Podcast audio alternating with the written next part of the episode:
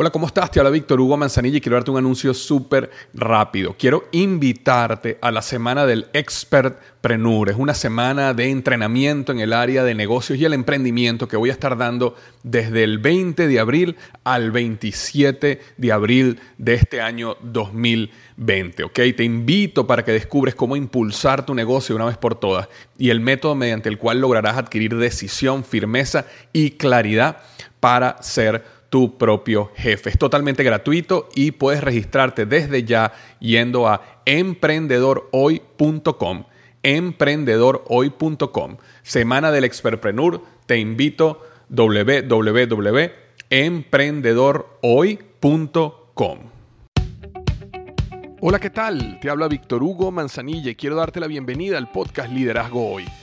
Yo soy el autor de los bestsellers Despierta tu héroe interior y tu momento es ahora Actualmente soy CEO de Salarius LTD y vengo de más de 15 años de carrera en empresas Fortune 500 en las áreas de mercadeo, negocios y logística. Este es mi podcast, este es tu podcast, donde vamos a discutir sobre desarrollo personal, liderazgo y emprendimiento. Si quieres cambiar tu vida, si quieres crecer, si quieres aprender y lograr tus objetivos, pues prepárate, porque los mejores días de tu vida están al frente de ti.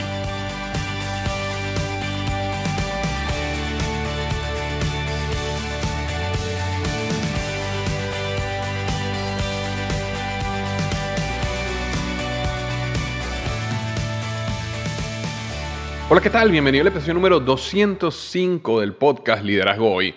Y vamos a estar hablando sobre cinco pilares para convertirte en un empresario del siglo XXI. Cinco pilares para convertirte en un empresario del siglo XXI. Les pido disculpas porque la semana pasada no publiqué el podcast. Por alguna razón eh, perdí mi voz. Estaba dando varias eh, clases online que yo doy y creo que exageré mi uso de la voz y por alguna razón empecé a perder la voz, eso se unió con una tos y después de eso, aunque me sentía perfectamente, digamos, en mi salud, mi, mi, voz empezó a perder, perder, perder y llegó un momento donde ya no tenía voz y tuve que descansar la voz para poder grabar el podcast. Así que estoy de vuelta. Y bueno, hoy quiero hablarte sobre estos cinco pilares para convertirte en un empresario del siglo XXI. Sin embargo, antes de comenzar, Quiero dar las gracias a Just Crack Egg por patrocinar este episodio y dice lo siguiente, ya llegó el momento de recuperar aquella buena relación que teníamos antes con el desayuno, pero un desayuno caliente es demasiado trabajo cuando estás apurado en la mañana. Bueno, pues llegó el momento de ir al pasillo de los huevos de tu tienda favorita y escoger Just Crack an Egg. Es un desayuno de huevos revueltos deliciosamente caliente, esponjoso, que estará listo en solo dos minutos. Todo lo que tienes que hacer es añadir un huevo fresco, batirlo, colocarlo en el microondas y dejarte conquistar por el sabor de la mañana. Y otra cosa que te encantará de Just Crack an Egg es que no tiene sabor artificial, colorantes o preservativos. Pero algo mejor de que sean tan esponjosos y deliciosos es que vienen en siete variedades diferentes, incluyendo tres nuevas, Veggie, Southwest Style y Protein Pack. O simplemente disfruta de los clásicos como Denver o All American de hecho, si ya probaste Just Crack an Egg, nos encantaría que nos compartieras cuál estilo te gustó más y cuánto lo disfrutaste. Así que no esperes al fin de semana para disfrutar de un desayuno saludable y caliente. Es hora de correr con los brazos abiertos al pasillo de los huevos y buscar tu Just Crack an Egg y disfrutarlo. Muchísimas gracias por patrocinar este episodio 205 del podcast Liderazgo Hoy. Entonces, eh, hace unos días más de 181 CEOs se reunieron y firmaron una declaración que establece ciertos compromisos para lo que realmente debería significar eh, el objetivo de las corporaciones, de las empresas. Y entre esos 181 CEOs estaban, bueno, los más grandes que te puedes imaginar, como Jeff Bezos de Amazon, estaba CEO de Procter Gamble, CEO de JP Morgan, eh, estaba CEO de Coca-Cola, Ford, IBM, Goldman Sachs, Oracle, Walmart, ATT, Cisco, Citigroup, American Airlines, American Express, Bank of America. Es decir, estaban los CEO de las empresas más grandes del mundo. Y me pareció muy interesante y positivo que ellos decidieran firmar un documento que básicamente indica que las corporaciones tienen un objetivo mucho mayor y más profundo que simplemente dar utilidad.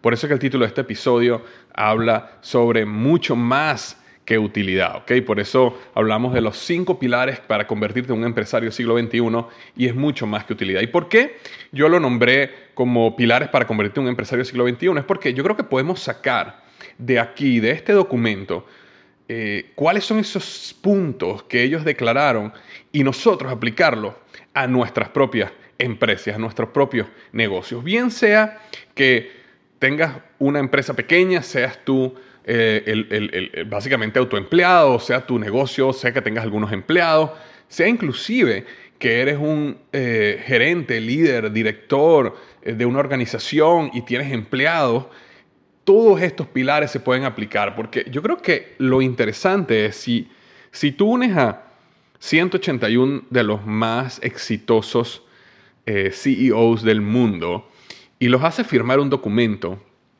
hay algo interesante ahí. Es decir, hay algo que aprender de ese documento. Y yo estaba leyendo un poquito las reacciones de las personas y muchas personas, eh, por supuesto, que estaban respondiendo de manera sarcástica acerca de cómo CEOs que están simplemente buscando eh, hacerse cada vez más y más y más millonarios y crecer y crecer y crecer más sus bonos, iban realmente a cambiar la manera como las corporaciones funcionaban. Sin embargo, yo creo que es un buen inicio y estoy de acuerdo que habrá muchos, muchos CEOs que no le importará este documento, simplemente lo firmaron por firmarlo, pero más que eso, lo importante es qué podemos hacer nosotros y qué podemos nosotros aprender de estos cinco pilares. Porque antes de que este documento se firmara, estaba claro que el único objetivo de una empresa, de una corporación, es generar utilidad para sus accionistas. Y ese principio está bien, eh, digamos, de manera teórica, porque toda empresa está diseñada o creada para producir valor, para producir riqueza. Y esa riqueza debe ser redistribuida entre los dueños de la empresa, es decir, aquellas personas que pusieron el capital, la innovación, las ideas, el trabajo para construirla.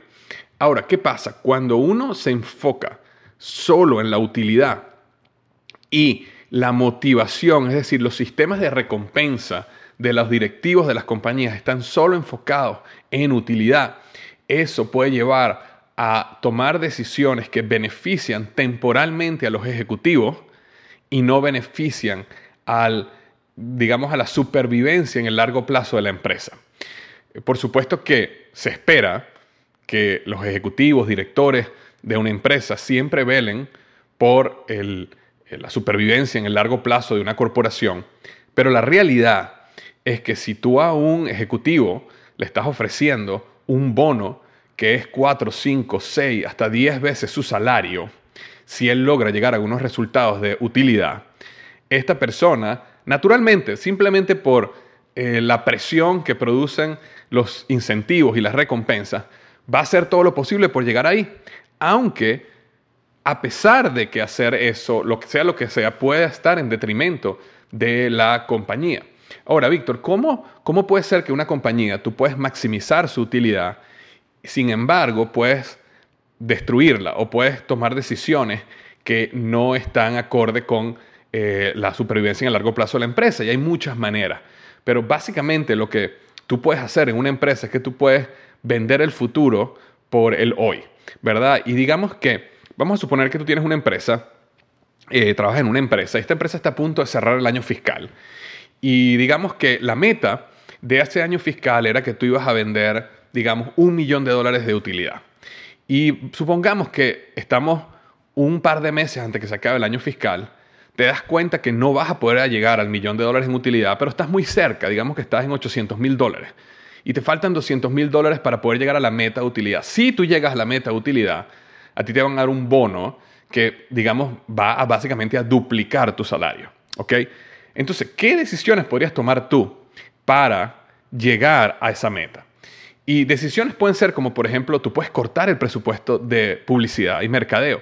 Tú puedes simplemente llamar a las televisoras o a, simplemente tenías un presupuesto de publicidad en Facebook o publicidad digital, tenías agencias de publicidad y simplemente puedes decir, mira, yo quiero cancelar los últimos dos meses de todo esfuerzo de mercadeo que nosotros vamos a tener y yo quiero agarrar todo ese dinero que teníamos estimado gastar en mercadeo, invertir en mercadeo, que me lo coloques como utilidad.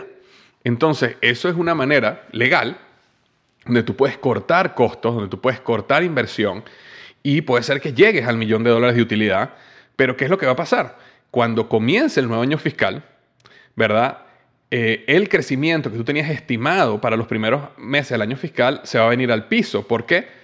Porque tú gastaste el dinero o agarraste el dinero que se iba a invertir en mercadeo y lo colocaste directamente como utilidad con el objetivo de ganar un bono. Puedes también tomar decisión de despedir empleados, despedir departamentos para cortar costos y llegar a niveles de utilidad. ¿okay? Muchas cosas que tú puedes hacer en los últimos meses para lograr llegar a los números que tienes que llegar. Y esas decisiones, la mayoría de las veces, no están alineadas con el futuro en largo plazo de la empresa. De hecho, en muchos casos, si tú fueras el dueño de la empresa, tú sabes que más importante que el bono que te puedas ganar un año es que la empresa siga creciendo y siga desarrollándose por los siguientes 1, 2, 3, 4, 5 años.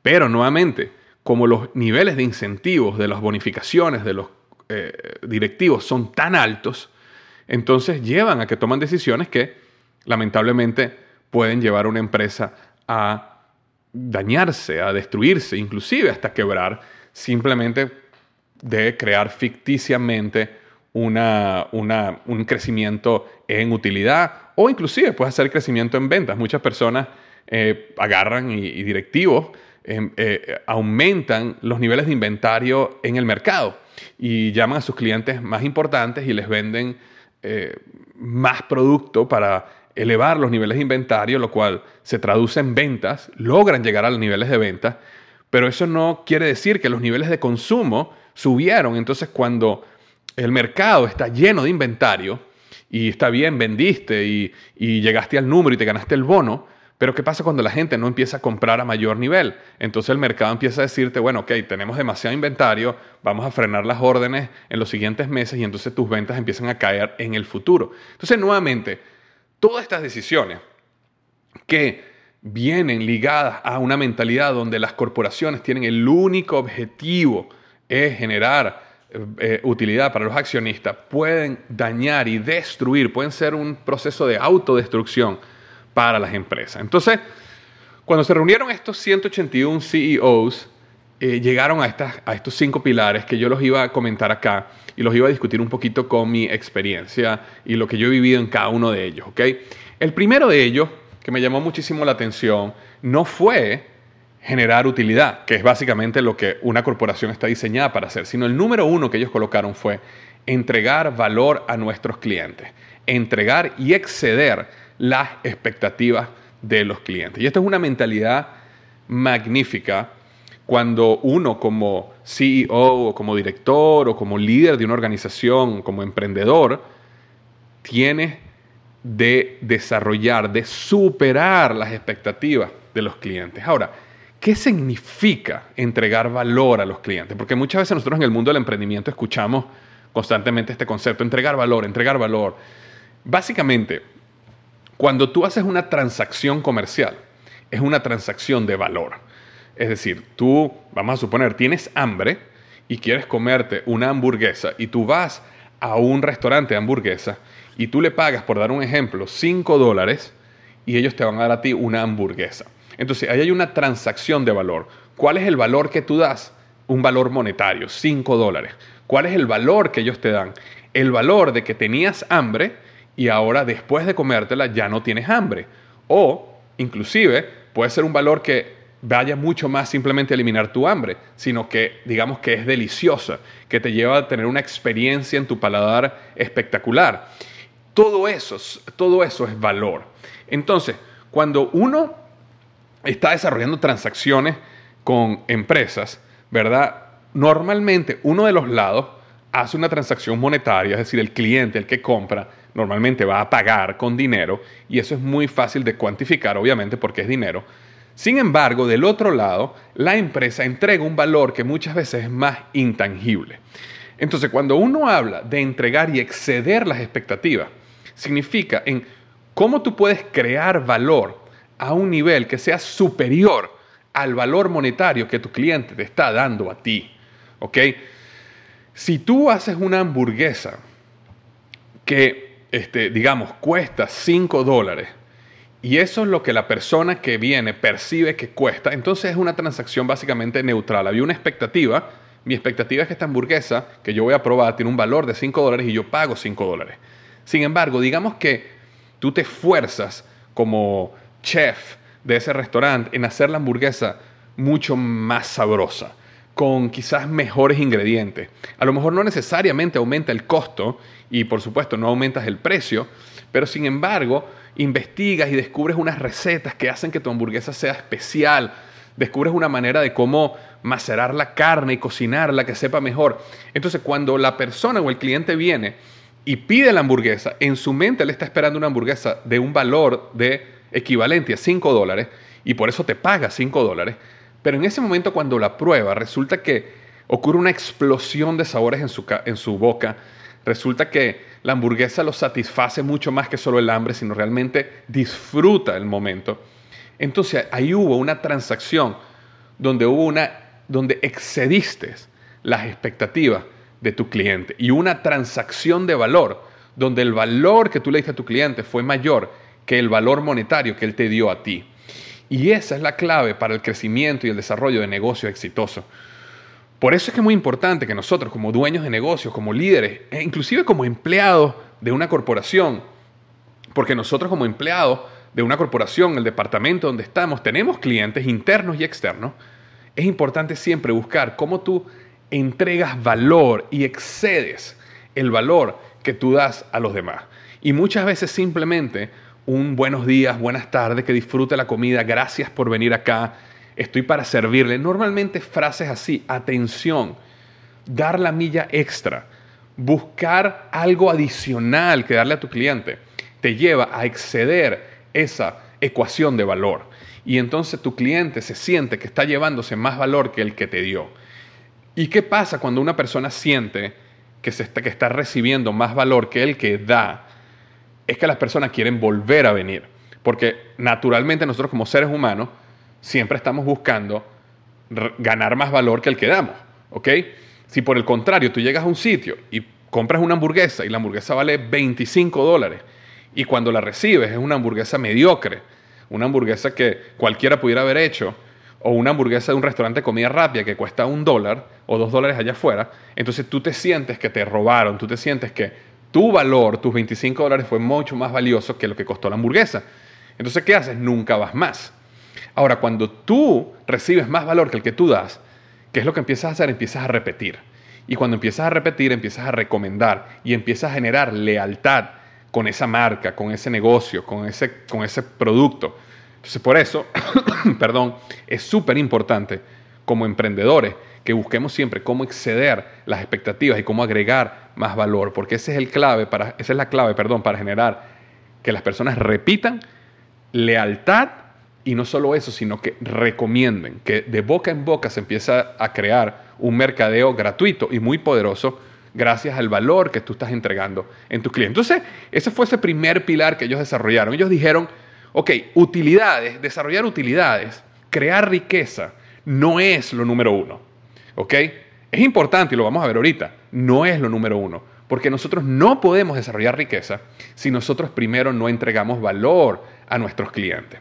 Y eso es una realidad. Cuando tú te desarrollas, te asocias, te unes, te acercas a un empresario, a un emprendedor que lo que está buscando es cómo ganar él, digamos a estos vendedores, este, que están allá afuera buscando eh, eh, engañarte, buscando venderte cosas que no sirven, ¿verdad? Todos hemos estado frente a ese tipo de personas. ¿Qué es lo que pasa? Tú nunca, tú, las empresas nunca tienen una larga vida. Los negocios nunca funcionan porque con el tiempo la gente huye de esas personas. Entonces, ellos se dieron cuenta que, número uno, antes de cualquier cosa, el pilar, el objetivo de una corporación es entregar valor, exceder las expectativas de los clientes. ¿ok? La número dos fue Invertir en nuestros empleados. Todo comienza con una compensación justa y proveyéndoles beneficios importantes. También incluye apoyarlos a través de entrenamientos y educación que les permita desarrollar nuevas habilidades en este mundo cambiante. Nosotros auspiciamos la diversidad e inclusión la dignidad y el respeto. El respeto perdón. Así que vamos a, descomponer esto. Obviamente, entendemos, invertir en nuestros empleados, todo comienza con una compensación justa y proveyéndoles beneficios importantes. Eso está claro. Em, mientras más seas tú em, generoso y justo con tus empleados, en su salario y sus beneficios, vas a tener también personas que van a ser más leales, que van a estar también dispuestas a dar la milla extra por ti. Y eso tú lo conoces, yo lo conozco, no hay, no hay mucho que hablar ahí. Sin embargo, hay algo interesante que ellos colocaron aquí que a mí me sorprendió un poco, que es que dicen también incluye apoyarlos a través de entrenamientos y educación que les permita desarrollar nuevas habilidades en este mundo cambiante. Este, nosotros auspiciamos la diversidad e inclusión, la dignidad y el respeto, porque ¿qué es lo que pasa? Eh, el, el, el empleo es mucho más que solo un salario. Y si tú me estás escuchando y eres un empleado o has sido un empleado en el pasado, tú sabes que es mucho más que salario. Uno cree que es solo salario y uno cree que uno podría trabajar en cualquier lado si te pagaran suficientemente bien. Pero hay muchas cosas que tú no harías o que tú eh, te decepcionarían o que te harían irte de un trabajo que no tienen nada que ver con el salario. Y existen muchos beneficios adicionales que te llevan a ti a sentirte contento, contenta, feliz y que te estás desarrollando en un puesto de trabajo. Entonces, primero, que nosotros como empresarios o emprendedores entendamos de que parte de nuestra labor como emprendedores es generar empleo, es ayudar a otras personas a generar una fuente de ingreso, a sostener a su familia, a crecer en riqueza. ¿ok?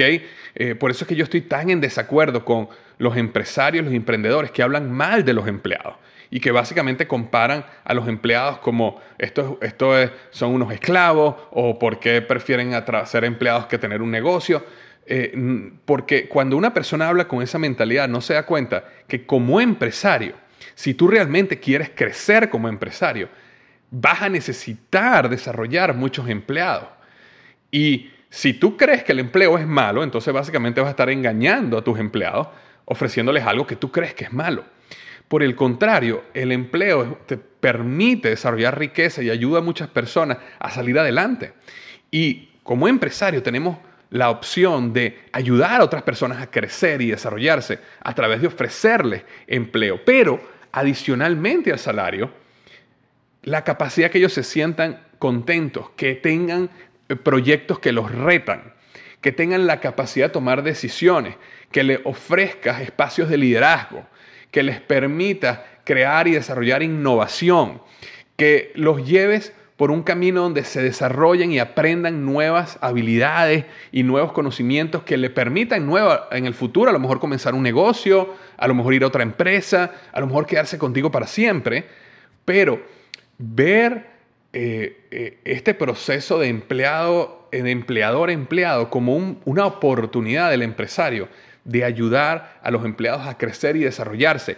Y que cuando estos empleados lleguen a ti y trabajen contigo por un tiempo, uno, dos, tres, cinco, diez, quince años, cuando salgan, sean mucho mejor personas, personas más desarrolladas, personas con mayor riqueza, personas con mucha más experiencia, ¿ok?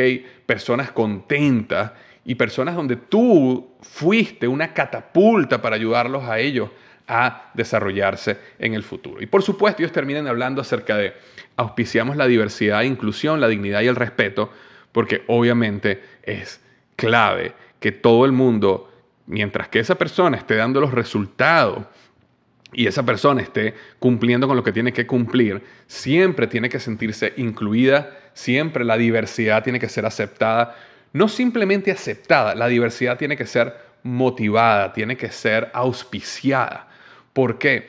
Porque eh, uno de los errores que uno puede cometer como emprendedor, y normalmente todos lo cometemos, muchísimo lo cometemos, es que uno empieza a contratar personas que se parecen a uno, porque uno se siente cómodo con personas que se parecen a uno. Entonces resulta que tú comienzas tu empresa y contratas a todo el mundo y son igualitos a ti. Todos a lo mejor son ingenieros, o todos a lo mejor son hispanos, o todos a lo mejor son blancos o morenos o asiáticos, o sea lo que sea tu raza, o todas son mujeres, o todos son hombres, ¿verdad? Y entonces uno empieza a crear un grupo de gente con que uno se siente cómodo, pero lo que no te das cuenta es que no estás auspiciando diversidad. Y cuando tú vas a salir al mercado a vender un producto, a vender un servicio, tú necesitas gente que dentro de la empresa te pueda dar insights, te pueda dar revelaciones gracias a su diversidad. Entonces, si tú tienes una empresa donde todos son hombres y tú quieres al final venderle a los hombres y las mujeres, ¿cómo, cómo vas a hacer? Porque no hay nadie, no hay ninguna mujer adentro que te pueda decir, oye, ese producto no está bien, ese comercial no está bien, esa publicidad no le, no le va a llegar a las mujeres, no le va a gustar, sea lo que sea. Entonces, es importante que tú auspicies la diversidad dentro de tu empresa y que de una manera sana y correcta tú y, dentro de tu capacidad, por supuesto, y tu posibilidad, tú logres ir creando un equipo diverso, donde la gente se respete, donde las opiniones sean diferentes, donde las experiencias sean diferentes, pero hay un respeto y un crecimiento y un desarrollo. ¿ok? Entonces, esa era la número dos. La número tres es negociar con ética y justicia con nuestros proveedores. Estamos dedicados a servir como buenos socios a otras compañías, pequeñas y grandes, para que nos permitan llevar a la realidad nuestras misiones. Este es un punto súper importante, ¿ok? Que es el siguiente. Cuando uno como empresa no se da cuenta que uno es parte de un ecosistema, que uno es parte de una, digámoslo así, una cadena de suministro, donde tú tienes proveedores que tú tienes que comprarles materia prima, ¿ok? Productos. Y tú transformas esos productos, produces algo, lo cambias y luego lo vendes, ¿verdad? A otra persona, a tu cliente. Esa cadena toda tiene que estar sana, no solamente tú. Y muchas veces podemos cometer el error de tratar de, así como queremos aumentar los precios para que nuestros clientes paguen más, también queremos bajar nuestros precios para que nuestros proveedores le paguemos menos, ¿verdad? ¿Y qué pasa cuando uno tiene una mentalidad donde uno quiere exprimir a sus proveedores? Es que puedes llevar a los proveedores a minimizar su inversión, obviamente por falta de capital, porque no le están pagando bien, minimizar su inversión en innovación, lo cual no te van a traer nuevas ideas, vas a minimizar su inversión este, en sus empleados, lo cual no te van a traer entonces el mejor producto con la mejor calidad. Y no solo eso, puedes poner a un proveedor en una situación financiera tan grave que lo puedes llevar a la quiebra. ¿Y qué pasa cuando tú quiebras a un proveedor y el proveedor tenía, por ejemplo, prometido que él te iba a entregar, digamos como ejemplo, digamos que él te iba a entregar 1.500 botellas de vidrio al día porque tú vendes una bebida que sea X y resulta que él quiebra. Y resulta que cuando quiebra, ahora no te puede entregar las botellas y tú necesitas ahora buscar otro proveedor. Pero cuando vas a buscar otro proveedor, no hay ningún proveedor que haga esas botellas que tú querías. Y necesita que otro proveedor empiece a trabajar en desarrollar un molde para crear una botella diferente. Y tienes que comprar partes para ajustar tu línea de producción para las nuevas botellas. Y resulta que ese proceso que, mm, eh, que, tienes que crear te, da, te tarda un mes. Entonces tú estuviste un mes sin vender. Y por estar presionando a un proveedor para minimizar los precios de venta de él hacia ti, resulta que lo quebraste y tú, como empresario, dejaste de vender por un mes. Y no llegó el producto a tus clientes, clientes tuyos se molestaron, cortaron órdenes contigo y al final todo fue un desastre. Entonces es muy importante que entendamos que la cadena completa, desde la materia prima hasta el producto terminado, tiene que ser sana, tiene que estar financieramente sana. Y tu labor como empresario no es minimizar eh, cuánto le pagas a un proveedor y maximizar cuánto un cliente te paga a ti. Tu objetivo es mantener esa cadena lo más sana posible, lo cual quiere decir que vas a tener que ser generoso con tus proveedores y vas a tener que ser generoso con tus clientes, ¿ok? Y toda esa ecuación, si tú estás agregando suficientemente valor, va a funcionar muy bien. Pero nuevamente necesitas agregar valor y necesitas tener una mentalidad de cómo yo apoyo, como, dice, como ellos dicen aquí, no es simplemente un proveedor, es convertirme en un socio de mi proveedor, bien sea grande o pequeño, porque esa es la otra. A veces uno agarra una empresa grande que tiene muchísimo tamaño, va a una empresa pequeña y le dice, bueno, véndeme tal producto, pero me lo vas a vender a este precio. Y la empresa pequeña wow, que dice, wow, voy a tener un cliente grande. Y entonces cambia todo, trata, le dice que sí y después no puede entregar y quiebras una empresa pequeña, destruyes la cadena y al final todo lo que pasa es negativo. Entonces, entender de que nuestros proveedores y nuestros clientes forman parte de una cadena que tiene que estar financieramente sana y uno como empresario necesita ver el juego infinito de la vida aquí, no el juego finito. El juego finito es cómo yo gano más. ¿ok? El juego finito es cómo hago yo para ganar más dinero en esta transacción y aumentar mis utilidades. El juego infinito es cómo yo hago para que esta cadena de suministro funcione para siempre y yo pueda vender mi producto por siempre. Y aunque a lo mejor no gane tanto, pero yo pueda hacerlo para siempre. ¿Ok? Entonces esa era la número tres. La número cuatro era apoyaremos a las comunidades donde trabajamos. Súper importante.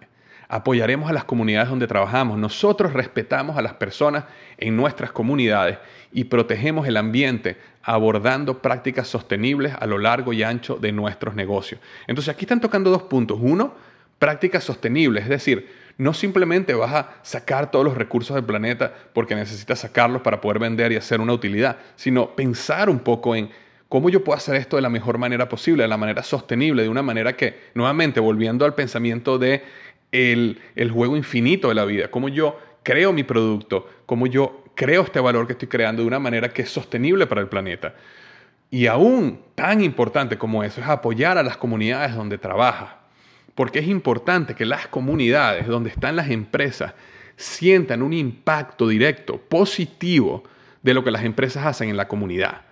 Cuando, cuando, tú, estás, cuando tú te sientes orgulloso de que, tu de que tu ciudad existe esta o cual empresa, es porque esa empresa ha invertido en la ciudad. Y hay muchas maneras que ellos invierten. Invierten en, servicios públicos, invierten en embelleciendo la ciudad, invierten en eh, este, creando eh, teatros y creando parques y ayudando de una manera a la comunidad que básicamente diciéndole a la comunidad es gracias a que tu ciudad, sea la ciudad que sea, me permitiste crear mi empresa aquí, me permitiste crecer, fuiste, proveíste talento para yo poder contratar y crecer mi empresa, yo quiero devolverte algo y yo quiero que esta ciudad sea más productiva, más bonita, que sea mejor. Pero fíjate lo interesante de esto. Cuando las empresas deciden invertir en su ciudad y hacen a la ciudad más bonita, más eficiente, más productiva, cuando ayudan a la policía, a los bomberos, cuando ayudan a que el crimen baje, ¿qué es lo que empieza a pasar? Lo que empieza a pasar es que otras personas de otras ciudades empiezan a ir a tu ciudad. ¿Por qué? Porque tu ciudad está mejor, está más bonita, está más limpia, tiene más parques.